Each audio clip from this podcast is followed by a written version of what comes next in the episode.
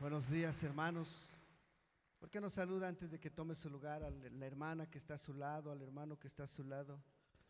Salúdele, regálele una sonrisa, un abrazo.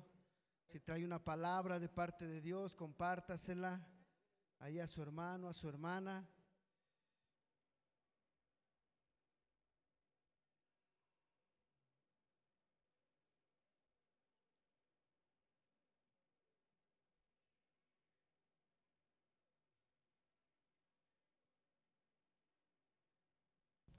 Si ya saludó por ahí a los hermanos y quiere ir abriendo la escritura, segundo libro de Crónicas, segunda de Crónicas, capítulo 20. Vamos a leer en esta tarde.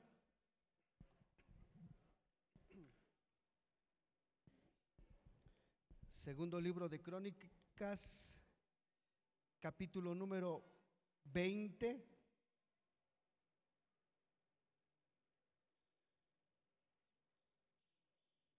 Y vamos a ir al versículo número 24. Bienvenidos sean ustedes, hermanos. ¿Hay alguien que nos visite por primera vez? ¿Primera o segunda vez? Bienvenido. Bienvenido, hermano. Si hay alguien por ahí que pueda saludar, mire, levante su mano. Bienvenidos por acá. Bienvenidos, bienvenidos, bienvenidos sean, hermanos. Bienvenidos a todos los invitados, los, los, amigos que los han invitado. A ver, levante su mano nuevamente, por favor, y manténgala ahí tantito. Mire si hay alguien ahí, hermano, salude al hermano, de ahí cerca, usted que está ahí cerca, dele un saludo a la hermana, dele la bienvenida, dígale qué gusto es tenerte aquí con nosotros. Esperamos sigas viniendo. Bienvenidos sean todos ustedes que nos acompañan por primero, por segunda vez.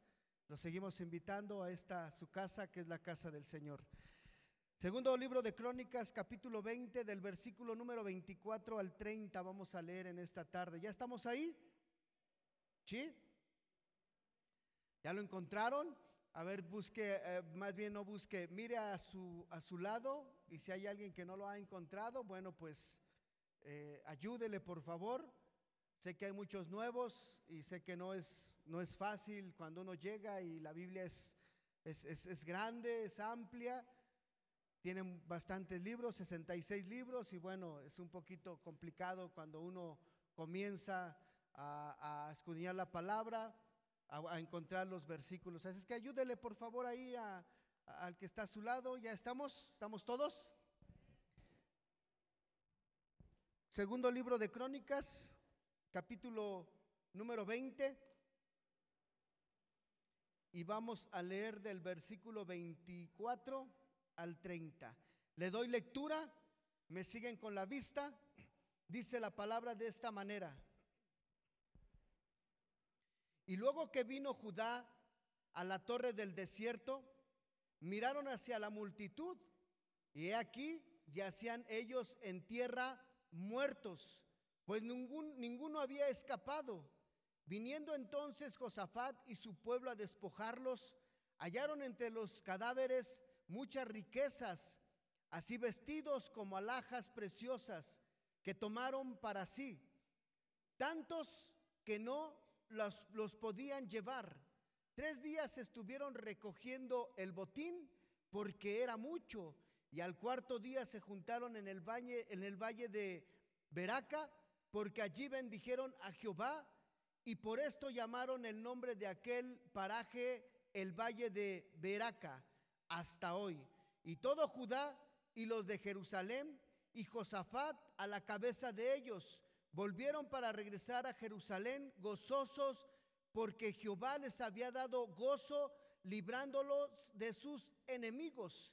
Y vinieron a Jerusalén con salterios, arpas y trompetas a la casa de Jehová y el pavor de Dios cayó sobre todos los reinos de aquella tierra cuando oyeron que Jehová había peleado contra los enemigos de Israel y el reino de Josafat tuvo paz porque su Dios le dio paz por todas partes. Dice que el pueblo hermano tuvo una victoria y dice que despojaron a sus enemigos. Dice que pasaron días porque las riquezas que, los, que les quitaron fueron muchas. Y dice que regresaron con júbilo porque su Dios les había dado la victoria. ¿Cuántos puede dar un, un, grito de júbilo porque Dios le ha dado la victoria? Más o menos así regresaron. Otros como que apenas estaban ahí. Por eso vamos a darle oportunidad a los que apenas estaban despertando, ¿verdad? ¿A cuántos Dios les ha dado la victoria? Griten con júbilo. Este, más o menos así regresó el pueblo. Pero esta es una historia, hermanos, muy bonita. Déjenselas, se las platico. Dice que vinieron, hermanos, sus enemigos para pelear contra Josafat, rey de Judá. Dice que venían tres reyes en, en alianza para pelear con Judá. Dice que eran los de Moab, los de Amón y los del monte de Seir. Y dice que las tropas eran innumerosas. Eran muchos, dice, los que estaban sitiando, los, los que tenían sitiados ya a, a, Judá. Y dice que el rey Josafat, hermanos, al ver la multitud, ¿sabe qué le pasó? Dice que tuvo miedo. Vamos al, versículo número uno si quieren, porque se me quedan viendo así como que, como que no me creen. Dice en el versículo 3, perdón. Bueno, desde el, desde el, desde el, desde el 1, para que veamos bien la, la historia. Dice, del capítulo 20, dice, pasadas estas cosas, aconteció que los hijos de Moab y de Amón, y con ellos otros de los amonitas, vinieron contra Josafat a la guerra.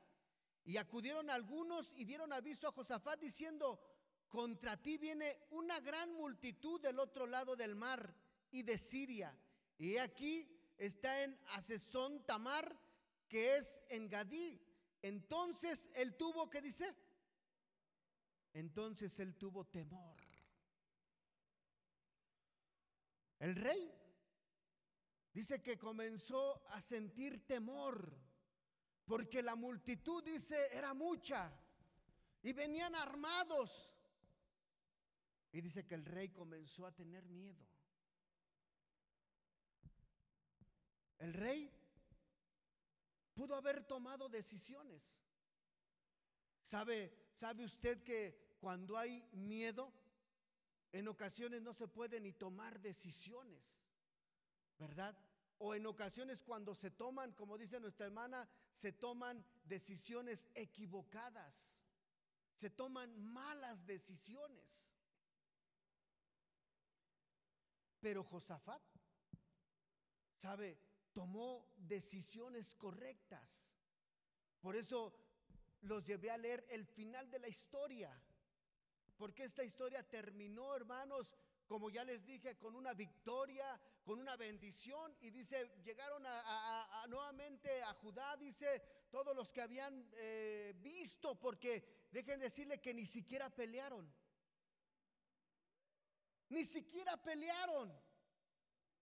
¿Sabe? Dice que Dios les entregó la victoria, hermanos, de una manera sobrenatural, de una manera poderosa. Pero ¿sabe? Dice que primero Josafat tuvo miedo, tuvo temor. Comenzó a temorizarse. Y dice que tomó decisiones correctas. Mire ahí en el versículo número 3 donde estamos, dice, entonces él tuvo temor. Mire la primera decisión correcta que tomó Josafat. Y Josafat humilló su rostro para consultar a Jehová. E hizo pregonar ayuno a todo Judá. Y se reunieron los de Judá para pedir socorro a Jehová y también de todas las ciudades de Judá vinieron a pedir ayuda a Jehová. Josafat, hermanos, nos enseña a tomar las decisiones correctas en los momentos difíciles. ¿Cuántos no hemos pasado por temor? ¿Usted ha sentido el temor? Muchos aún con vida, hermanos, y descansando y durmiendo en su cama, tienen temor a ver si van a despertar. ¿O no es así? Muchos tal vez tengan temor, hermano. ¿Sabe? Yo me recuerdo que hace, hace algunos años a mí me operaron de los ojos. ¿Y sabe que yo no salí de mi casa durante tres meses? No veía, hermanos. Y por eso no salía. No crean que porque no podía, no, no. Más, más, más, bien sí no podía porque no veía. Tres meses. Cuando terminó este proceso, hermanos, sabe, en esos tres meses yo en ocasiones eh, en, la noche hasta estaba despierto y en el día dormido, ya ni sabía si era de día o de noche. Mi esposa me decía en ocasiones, ya pareces bebé. En la noche das lata y, en el día estás duerme y duerme. Pero sabe que después de tres meses, cuando ya terminó la cirugía, hermanos, y, y, comencé a tener visibilidad, sabe, ya estaba preparado para salir. Pero déjeme decirle que las primeras ocasiones salía y sabe, yo sentía temor. ¿De qué? ¿Quién sabe? ¿Por qué? ¿Quién sabe? Pero yo sentía temor. ¿Sabe que muchos en ocasiones viven con miedos? Que si el trabajo, que si la salud, que si esto, que si aquello, que si la situación tan difícil que estamos viviendo. Y sabe, hay miedo, hay temor. Y la pregunta no sería, ¿cuánto es tu temor? ¿Cuánto miedo tienes? ¿Cuánto temor tienes? ¿A qué le temes? La pregunta no sería eso, ¿a qué le estás teniendo miedo? ¿Cuánto tiempo llevas así? No, la pregunta sería, ¿y qué vas a hacer en medio de ese temor? ¿O qué estás haciendo en medio de ese temor? ¿Sabe? Cuando uno conoce al Señor, hermano, y, sabe de sus bendiciones, y sabe que la palabra dice que si alguno está en Cristo, nueva criatura es, las cosas viejas pasaron, y ya que ahora todas son hechas nuevas, dice la palabra. Y dice que los, que los muertos en Cristo resucitarán primero, dice que nos iremos con el Señor, y tenemos una promesa de vida eterna, hermano. Si se goza, pero ¿qué tal cuando comienza a pensar en su familia que no tiene a Cristo? En los seres queridos. En sus padres, en sus hijos, en sus hermanos. No está ese temor de, Señor, y, y, si, y si parte. Y la pregunta, como les dije, no es cómo está tu temor o si sientes temor, sino qué estás haciendo o qué vas a hacer en medio de ese temor. Y Josafat nos enseña, hermano. Dice que cuando él sintió temor, número uno, ¿qué hizo? Dice que se humilló.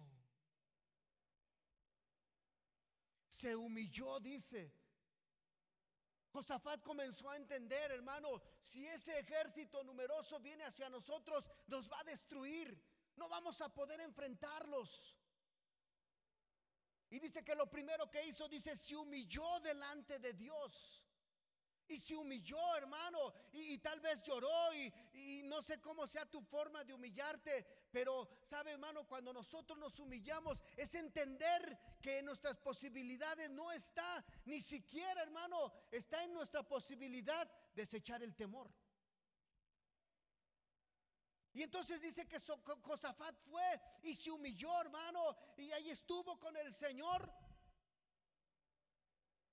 Tomó la decisión correcta.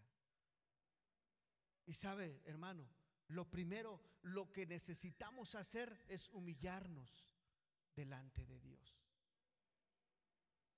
Entender lo que Jesús dijo y les dijo a sus discípulos, sin mí, nada podéis hacer.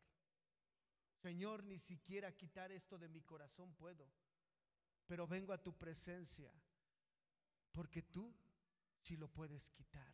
Tú puedes traer fe, tú puedes traer esperanza, tú puedes traer la decisión correcta a mi vida. Tú puedes hacer en mí, Señor, lo que el temor me está impidiendo que yo haga. Y dice que Josafat fue y se humilló. Lejos de ir a consultar, lejos de ir, hermano, a otro lugar, antes de ir con su ejército, antes de ir tal vez con, con, las personas sabias que, que lo aconsejaban, a decirles qué hago. No, no, no, dice que lo primeritito que él hizo fue, dice, y se humilló. Se humilló, dice. Humilló, dice Josafat, humilló su rostro. Número dos, ¿para qué dice? Para consultar a Jehová. Número uno, humillarse. Número dos, consultar a Dios. Sabe que en ocasiones nosotros, hermano, antes de humillarnos y antes de consultar a Dios, consultamos, mire, muchas cosas antes. A usted le dicen, estás enfermo. Y antes de humillarse y antes de consultar a Dios, sabe, dice, no, un especialista, el médico, este acá, y luego este no le resulta. Y le dicen, allá hay uno bien bueno, y va para allá, y tampoco, y sabe, y así estamos. Viene un problema, tal vez, hermano, con la ley o de leyes, y va y con el mejor abogado, licenciado, luego hasta sacan dinero de más. Y otro, sabe, lejos de ir con Dios, vamos a muchos otros lugares primero. Mire, Josafat, tal vez en medio del, miedo, pudo haber dicho, voy a ir con los reinos que, que, están aliados conmigo, que traigan a sus ejércitos también. No, dice que el primero fue, se humilló y consultó a Jehová. Él fue y consultó a Dios. Él fue y le preguntó al Señor, Señor, ¿qué voy a hacer en estos momentos? Señor, ¿qué hago? Son muchos. Señor, tengo miedo. Señor, mi ejército es, menos. Ellos vienen más armados. Pero ¿qué hago, Señor? ¿Qué hago en estos momentos? Es la alarma de que me tocaba predicar. ¿Qué hago? Josafat, ¿sabe? Comenzó primero a preguntarle a Dios, ¿qué hago? ¿Qué hago?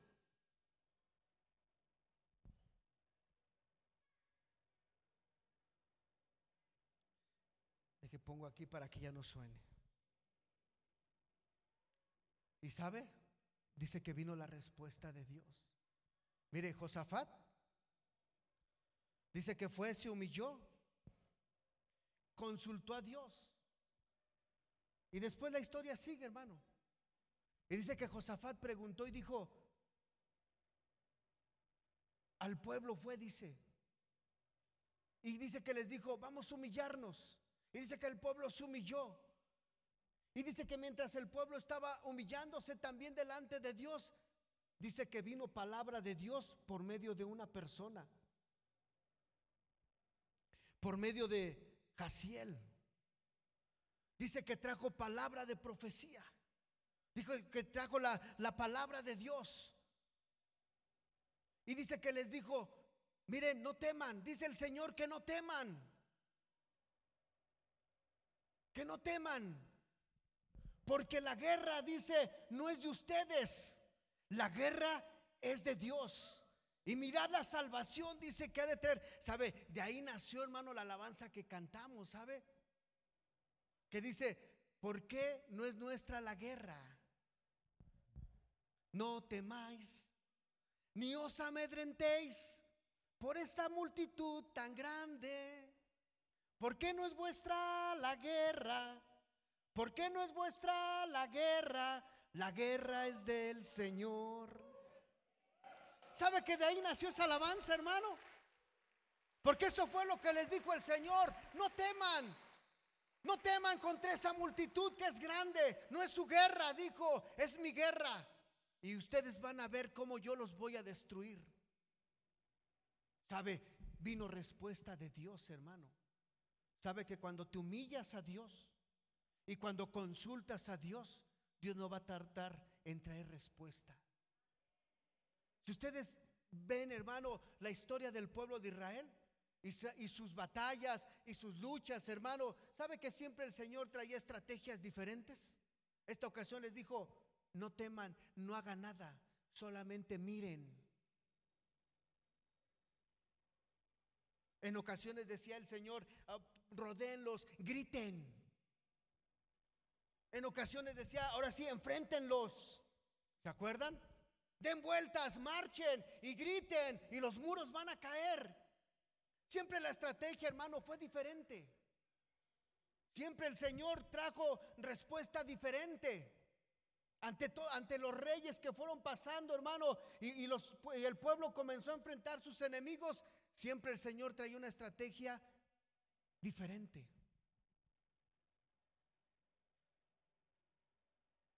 En esta ocasión les dijo, no haga nada, solamente miren. ¿Sabes, hermano? Por eso cuando nosotros pasamos por situaciones difíciles y tú te humillas delante del Señor, el Señor va a traer una respuesta y una estrategia especial para ti, para tu vida. Porque en ocasiones queremos escuchar solamente, ah, este hermano dice que él hizo así, yo voy a hacer esto. Pero si no consultas a Dios, tal vez las cosas no te resulten. Y tal vez te vas a frustrar tú y vas a decir, ¿por qué a él sí le funcionó? ¿Por qué a ella sí le resultó? ¿Y por qué a mí no? Porque la estrategia que el Señor tiene para ti es particular. La respuesta que el Señor tiene para ti es especial para ti y para nadie más.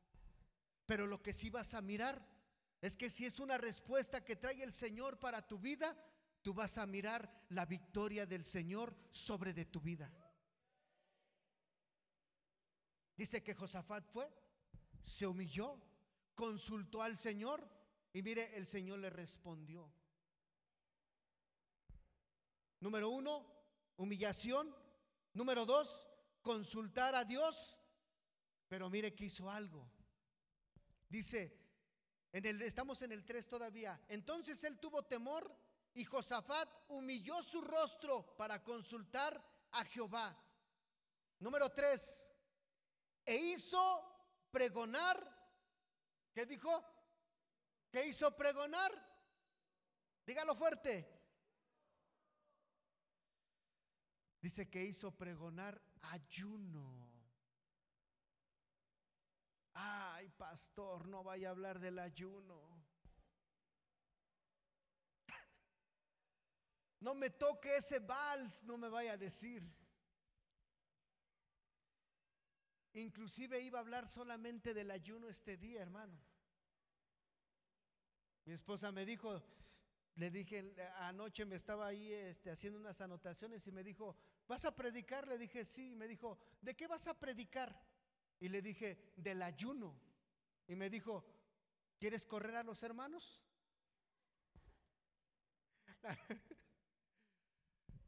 Y dije, ay, no, no. Dice que, número tres, proclamó ayuno. ¿Sabe, hermano, que en, los últimos tiempos hemos malentendido lo que es el ayuno? Y el ayuno pensamos, hermano, que es, me voy a sacrificar para que Dios responda. Voy a hacer esto porque Dios me tiene que traer respuesta. Y es la respuesta que yo quiero. ¿Sabe? El ayuno, hermano, también es una manera de humillarnos delante de Dios. Y es pasar un tiempo con el Señor. El ayuno es, como ustedes saben, es abstenerse de alimentos.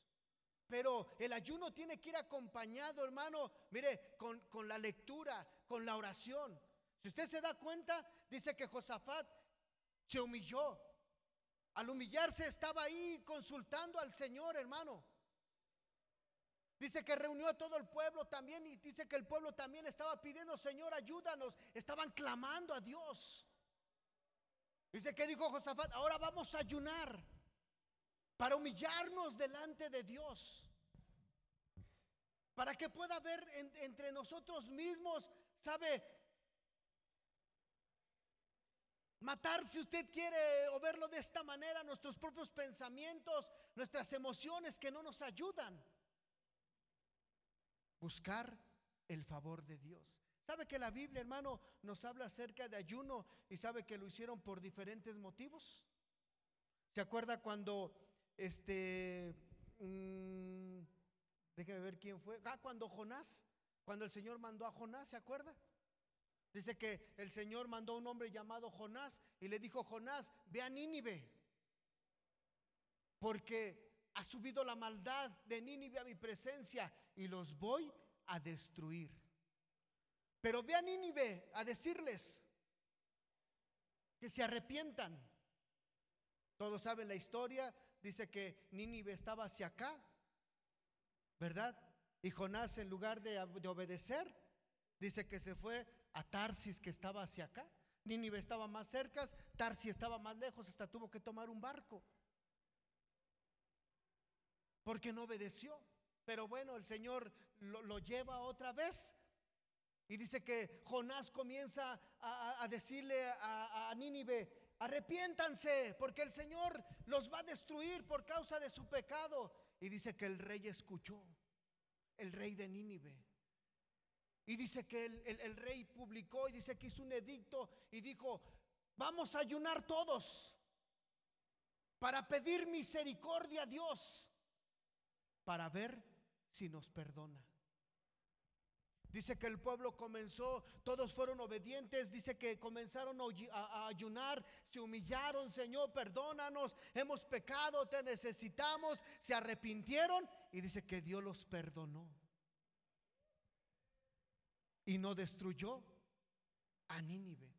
¿Sabe que el ayuno, hermano, es para pasar un tiempo y pedir misericordia? Señor, ten misericordia de mi vida, ten misericordia de mi familia, ten misericordia de mis hermanos, ten misericordia, Señor. Y mire que nuestra humillación, hermano, en ayuno hace cambiar. Escuche lo que le voy a decir. Hace cambiar hasta el juicio de Dios. Porque Dios ya había sentenciado a Nínive con la destrucción. Pero dice que todos se pusieron a ayunar y Dios los perdonó. ¿Se acuerdan ustedes cuando Nemías dice que oró y ayunó? Dice que una ocasión un hombre llamado Nemías dice que él estaba, hermano, trabajando en el palacio. Dicen los, los, que, los, los que estudian la palabra que Nemías, hermano, sabe, había nacido ahí en la comodidad había nacido ya en la cautividad. Él no sufrió la cautividad, él no sufrió cuando llegaron eh, a conquistarlos. El rey de Babilonia. Y dice que Nehemías ya estaba ahí trabajando en el palacio con el rey, pero dice que en una ocasión vino alguien de Jerusalén, del pueblo natal de sus padres. Y dice que Nehemías le preguntó y le dijo, ¿cómo está Jerusalén? Y dice que aquella persona le dijo, está toda destruida, sus puertas quemadas, todo está en ruina. Los que quedaron ahí viven en, miseria, con hambre, se están muriendo de hambre. Y dice que cuando Nemías escuchó esto, dice literalmente, y cuando oí esto, Dice, me senté. ¿Sabe por qué se, se sentó Nemías, hermano? Porque sentía que se desmayaba por la noticia que impactó su corazón. Y antes de desmayarse, dice, mejor me siento para no caerme.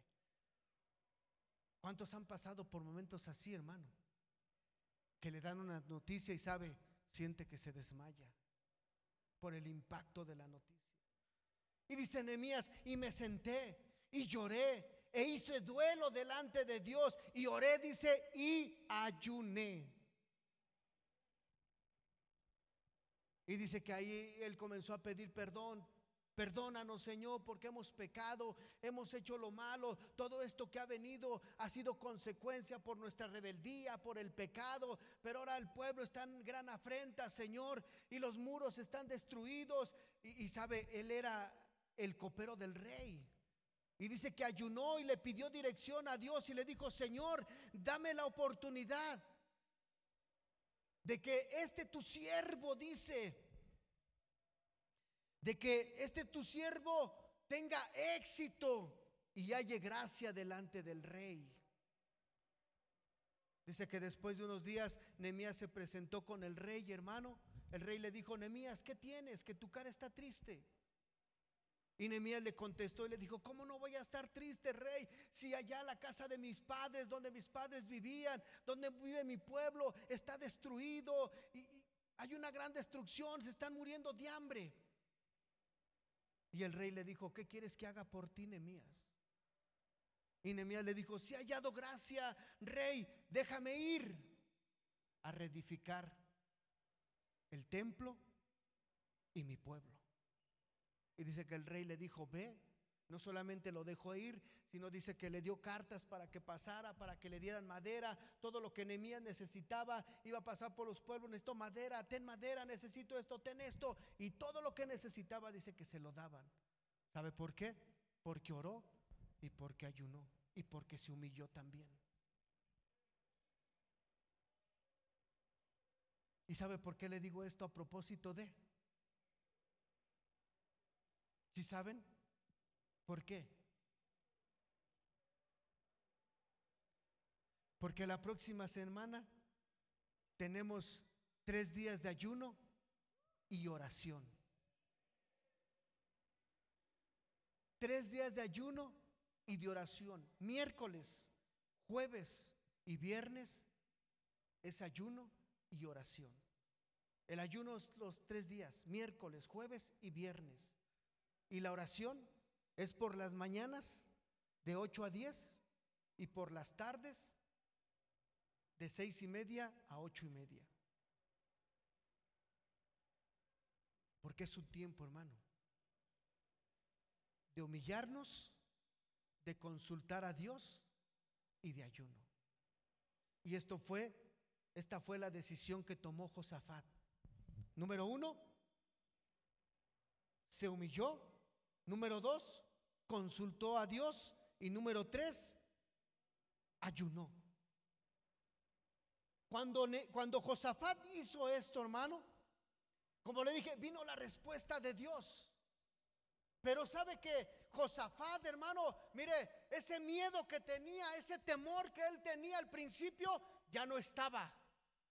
Dice que ahora Josafat, hermano, tenía esa fe. Y yo no sé cómo Josafat miró al pueblo que dice que les dijo, no tengan miedo. ¿Y sabe qué hizo Josafat, hermano? Dice que comenzó a animar al pueblo. Vamos al versículo número 20.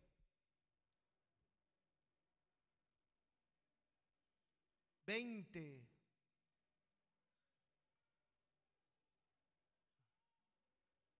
Dice, y cuando se levantaron por la mañana, salieron al desierto de Tecoa. Y mientras ellos salían, Josafat, estando en pie, dijo, oídme Judá y moradores de Jerusalén, creed en Jehová vuestro Dios y estaréis seguros. Creed a sus profetas y seréis prosperados. Y ha habido consejo con el pueblo, puso algunos que cantasen y alabasen a Jehová vestidos de ornamentos sagrados mientras salían a la mientras salía la gente armada y que dijesen glorificad a Jehová porque su misericordia es para siempre. Josafat estaba con miedo al principio Josafat estaba temeroso, hermano. Y tal vez en ese temor, Josafat lo primero que pensaba es armarlos lo mejor que pudieran para enfrentarlos. Pero estaba con miedo.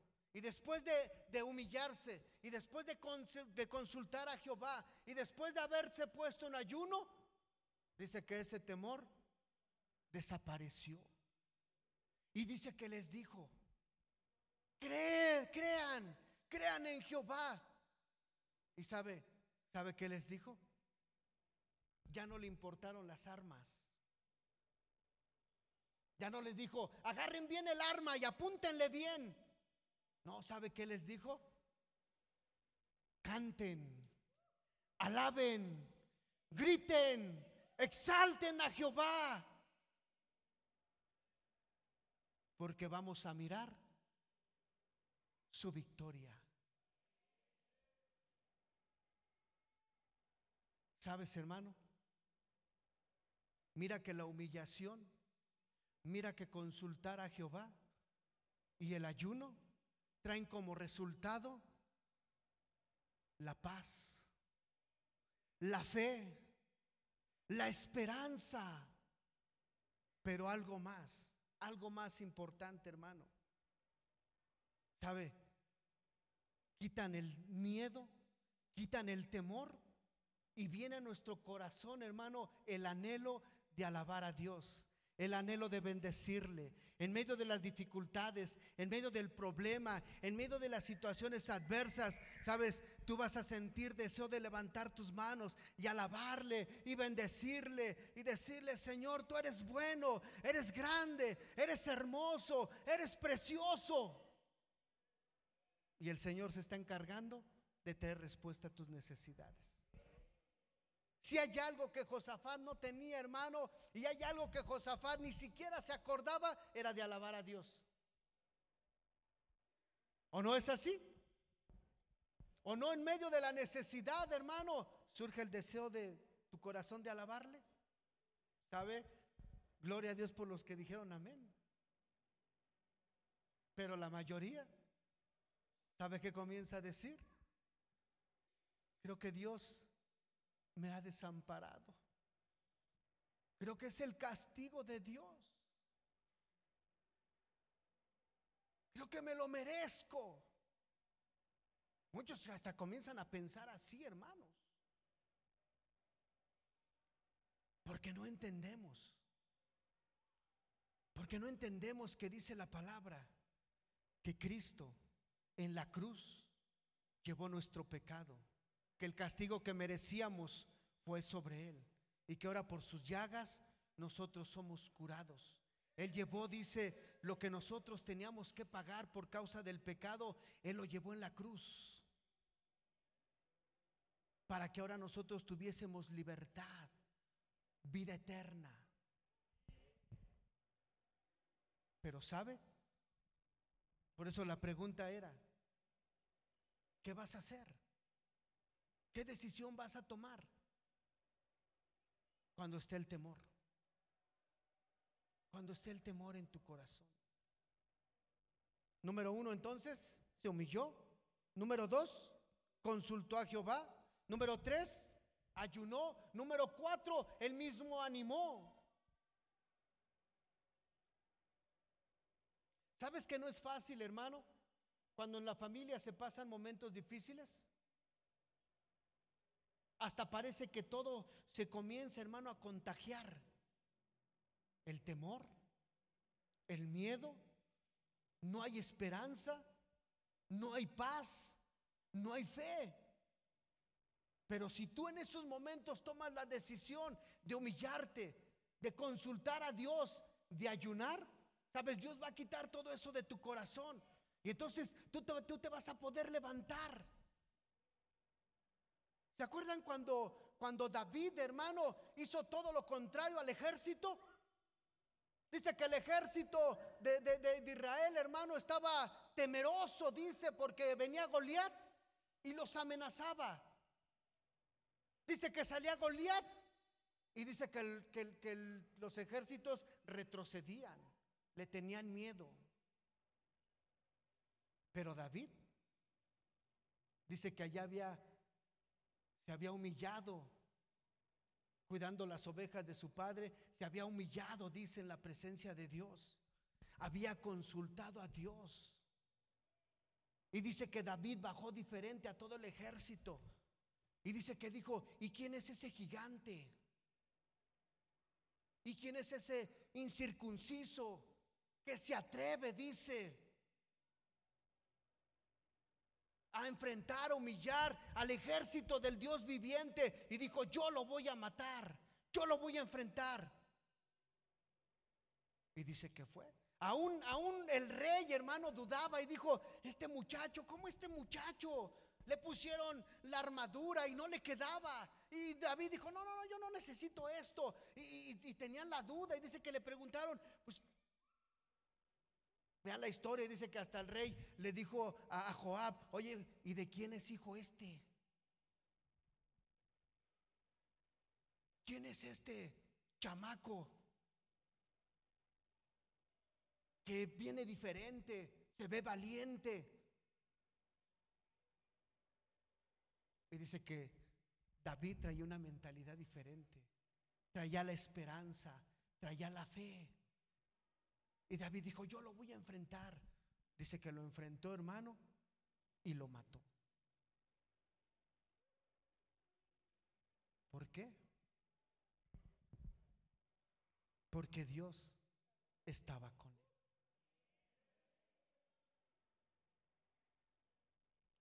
Número 5.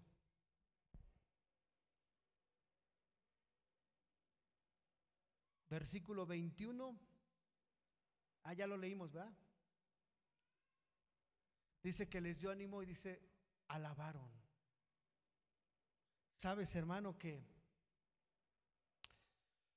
en medio de, de la alabanza, la presencia de Dios se manifiesta. En medio de tu gratitud, Dios trae respuesta. Y miren, dice, dice en el versículo 22 entonces, y cuando comenzaron a entonar cantos de alabanza, Jehová puso, estoy en el versículo 22, Jehová puso contra los hijos de Amón, de Moab y del monte de Seir las emboscadas de ellos mismos que venían contra Judá y se mataron los unos a los otros, porque los hijos de Amón y Moab se levantaron contra los montes de Sheir para matarlos y destruirlos. Cuando hubieron acabado, bueno, ya eso ya lo leímos. Dice que la escena estuvo así. Dios les dijo, no van a pelear, acuérdense, no es vuestra, la guerra. La guerra es mía. Ustedes solamente van a ver. Dice que el pueblo se levantó de mañana y acuérdese, Josafat les dijo, vamos. Y Josafat, no vamos a pelear, pero vamos a alabar, vamos a alabar el nombre de Dios. Y dice que ellos iban alabando, hermano, y se detuvieron. Dice que los otros tres reyes ya habían hecho sus planes. Y dijeron, tú te pones aquí, tú te pones acá y tú te pones acá. Y cuando venga el, ejército de, Judá, los vamos a emboscar y los vamos a destruir. Y dice que el pueblo de, de, Judá, hermano, iba avanzando, dice, pero iba alabando al Señor.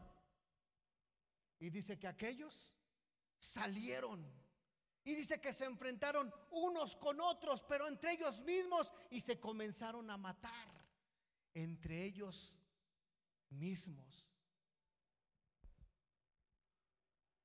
Hasta que no quedó ninguno. Después el pueblo dice, ya viendo muertos a todos, fue y comenzó a despojarlos y a quitarles toda la riqueza que tenían. Y se la llevaron con ellos. Estaban al principio amenazados. Estaban al principio, el pueblo de Judá estaba atemorizado, tenían miedo.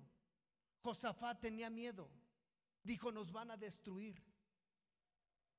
Pero se humilló, consultó a Dios, ayunó, animó a su pueblo. Y dice que alabó al Señor. Y cuando comenzaron a alabar, dice que los otros ejércitos se confundieron. El Señor trajo confusión. Y dice que se mataron entre ellos mismos. Y lo que Dios les había dicho, ustedes no van a pelear, ustedes solamente van a ver. Yo voy a entregar a sus enemigos. Sus enemigos van a ser destruidos. Y lo que el Señor les había prometido, el Señor lo cumplió. ¿Sabes, hermano? No es tuya la guerra. No es tuya la guerra. La guerra es del Señor. Solamente tienes que tomar, acuérdate, ánimo. Alaba al Señor. Mientras tú alabes al Señor, el Señor va a confundir a tus enemigos. Y entre ellos se van a destruir. Y tú solamente vas a mirar, hermano, la respuesta del Dios Todopoderoso. Y aún, hermano, va a venir después la bendición de parte de Dios. Dice que ellos pasaron días después, hermano, para tomar la bendición. Fue un momento, ¿sabes? Fue unas horas de temor, hermano. Pero tomaron la decisión correcta y después fueron días, hermano. Dice que regresaron gozosos, victoriosos, hermano, y llenos de bendición, llenos de la abundancia, de la riqueza que les quitaron a sus enemigos.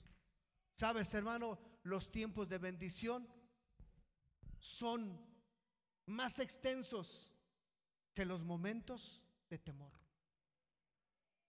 Pero si haces lo correcto, va a durar menos todavía.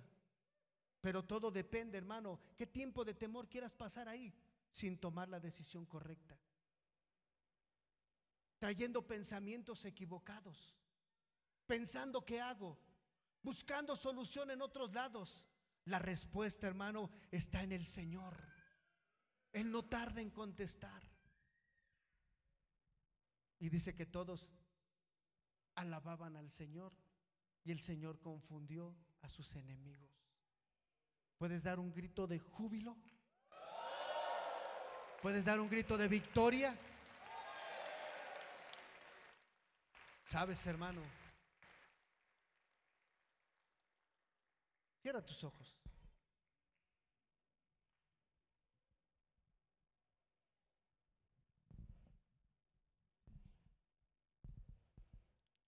Cierra tus ojos y toma un tiempo, hermano, para pensar. Piensa, hermano, ¿qué te ha atemorizado?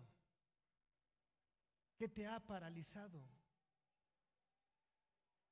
¿Qué te detuvo, hermano? que te detuvo para seguir en esa fe, en esa esperanza para con el Señor. Tal vez tú venías, hermano, caminando sabiendo que el Señor te iba a dar victoria, te iba a dar triunfo. Pero tal vez hubo algo que te detuvo. Tal vez algo comenzó a traer temor a tu corazón.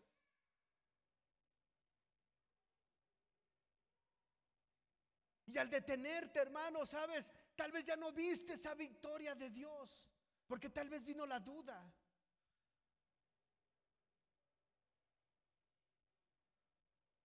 Yo quisiera hoy que visualizaras, hermano, que fueras sincero con Dios.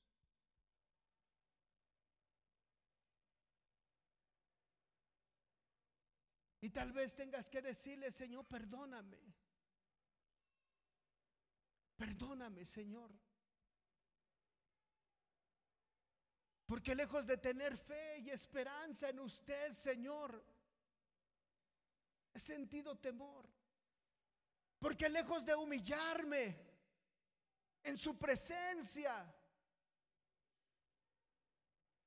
de buscar respuesta en usted, de ayunar, tal vez he buscado en otros lugares Pero hoy vengo a tu presencia, dile, Señor, hoy vengo a tu presencia. Hoy vengo a tu presencia, Señor.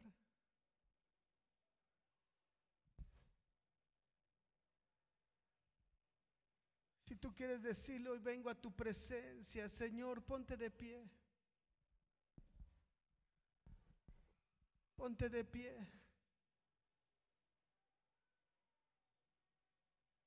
Y dile, Señor, aquí estoy. Abre tus labios, sigue con tus ojos cerrados. No te distraigas. No mires al lado, no mires al frente.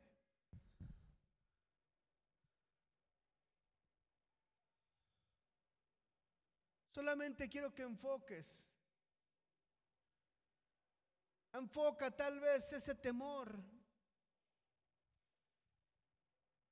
Y hoy tienes que decirle, Señor, entrego en tus manos este temor, Señor.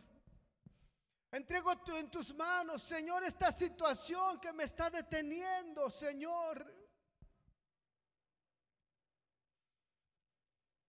Y dile, Señor, hoy tomo tus promesas. No es mi guerra, no es mi lucha, Señor, es tuya. Es tuya, Señor. Dile, hoy la entrego a ti, Señor. Hoy la entrego a ti, Señor, para que luches, Señor, esta batalla que yo llevaba, Señor. Esto con lo cual yo estaba batallando, yo estaba peleando, Señor, en mis fuerzas y no he podido. Dile, hoy te la entrego, Señor. Hoy te la entrego a ti, Señor. Es de usted, Señor. Y estaré quieto, Señor y estaré quieto, pero con la esperanza en usted, Señor, de que usted traerá respuesta. Abre tus labios, comienza a abrir tus labios y dile, Señor, aquí está mi necesidad. Pon en el Señor tu necesidad. Pon en el, el Señor esta situación que estaba quitando la paz, que estaba quitando la esperanza en tu vida, que estaba quitando esa fe, que inclusive habías dejado de mirar al Señor. Ya no llevabas esa palabra que dice, puesto los ojos en Jesús, el autor y el consumador de nuestra fe. Habías quitado tu mirada en el Maestro. Habías dejado de esperar en el Maestro. Dile, Señor, aquí está. Hoy te entrego esta necesidad. Hoy te entrego esta situación. Tal vez tengas que entregar a tus hijos. Tal vez tengas que entregar a tu esposo al Señor. Tal vez tengas que entregar ese problema, esa necesidad, esa enfermedad. Dile, Señor, aquí está, Señor. Aquí está este enemigo, Señor. ¿Qué es tu enemigo, Señor? Señor, y voy a estar quieto y voy a esperar tu victoria, Señor. Y voy a esperar paciente, Señor, hasta ver, Señor, cómo tú destruyes, Señor, cómo tú destruyes al enemigo, todo vicio, todo pecado, Señor. Usted lo destruye, Señor. Y tomo ese ánimo de tu presencia, dile. Y voy a esperar, Señor, en alabanza, en adoración, Señor, sus promesas, ya no en tristeza, ya no en desesperanza, Señor, ya no en falta de fe, sino ahora, Señor, en el gozo y en la libertad que usted trae a nuestras vidas, en ese canto de alabanza, de gratitud, de adoración para usted, Padre. En el nombre de Jesús en el nombre de Jesús. En el nombre de Jesús. Gracias Señor. Amén. Y amén. Tened ánimo y ved la salvación de nuestro Dios.